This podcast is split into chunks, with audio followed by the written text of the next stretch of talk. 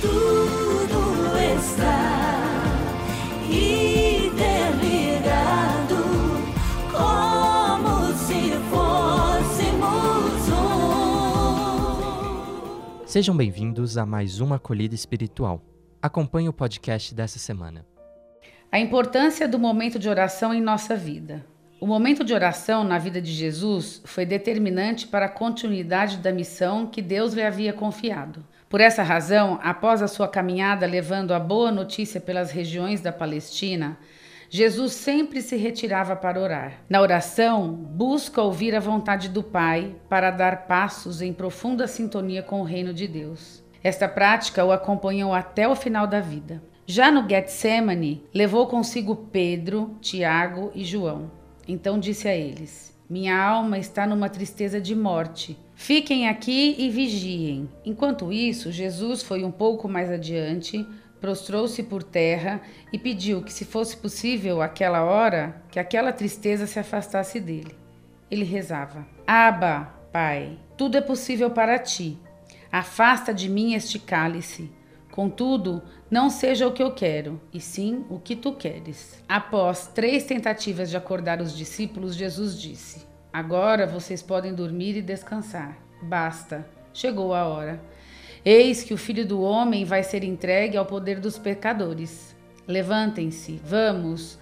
Aquele que vai me trair já está chegando. Como se pode ver por essa passagem, no caso da oração de Jesus, não se trata de uma contemplação tranquila de verdades eternas, mas sim de uma necessidade de agir contra a vontade da natureza, por obediência a uma missão superior. Tal trecho nos demonstra que a oração de vigília é um combate interior. Isso porque é o combate que confere ao momento de oração a densidade e a intensidade de vida. Desse modo, o ser humano que se acomoda numa vida aérea, fugindo dos desafios do reino de Deus neste mundo, não chega à verdadeira oração. Ele pode meditar sem fim nos anúncios proféticos ou nos salmos, mas se o anúncio nunca chega à hora da realização concreta, se nunca passa da fase do anúncio indeterminado a do ato urgente e da decisão inevitável que conferem a vida e materialidade, a oração é pura consideração estéril, sem efeito. Trata-se então de um combate apenas imaginário. Pedi e recebereis, procurai e encontrareis. Batei e vos será aberto. Assim, é importante que vejamos o que São Lucas nos relata sobre os pedidos a serem feitos a Deus. Naquele tempo, disse Jesus aos seus discípulos: Se um de vós tiver um amigo e for procurá-lo à meia-noite e lhe disser: Amigo, empresta-me três pães porque um amigo meu chegou de viagem e nada tenho para lhe oferecer. E se outro responder lá de dentro: Não me incomodes, já tranquei a porta e meus filhos e eu já estamos deitados.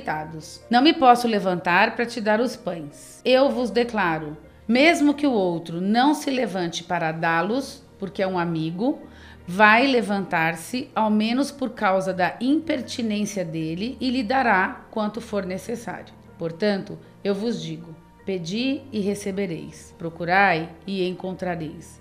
Batei e vos será aberto. Pois quem pede, recebe, quem procura, encontra, e para quem bate, se abrirá. Será que um de vós, que é pai, se o filho pedir um peixe, lhe dará uma cobra? Ou ainda, se pedir um ovo, lhe dará um escorpião? Ora, se vós sois maus, sabeis dar coisas boas aos vossos filhos quanto mais o Pai do céu dará o Espírito Santo aos que lhe pedirem. Como podemos notar, Deus ama as pessoas e ninguém vive o amor sozinho. Por isso, é preciso ir ao encontro do outro, já que Jesus disse: Amai-vos uns aos outros como eu vos amei. Contudo, uma das coisas que infelizmente as pessoas têm dificuldade de entender é que o amor é algo que não pode ser oferecido apenas por nós, pois ele deve ser recíproco. Sendo assim, ser missionário não é só dar, mas também receber. Para isso, entretanto, precisamos superar o ensimesmamento para podermos crescer, aprender, sermos mais, irmos além.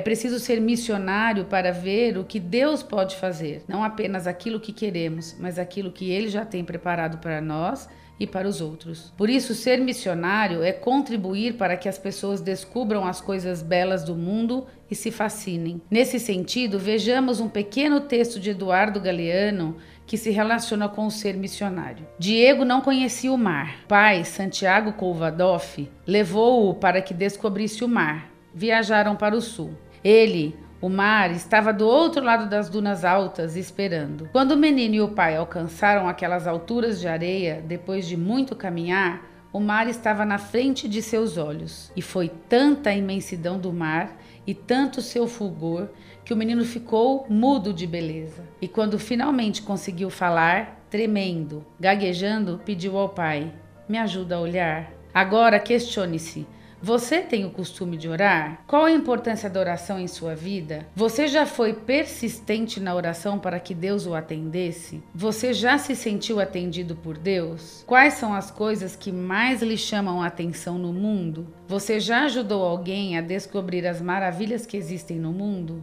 Você pede ajuda quando não conhece algo? Essa foi a acolhida espiritual da Saia. Para acompanhar outras, fique ligado nos nossos canais e redes sociais. Até a próxima semana.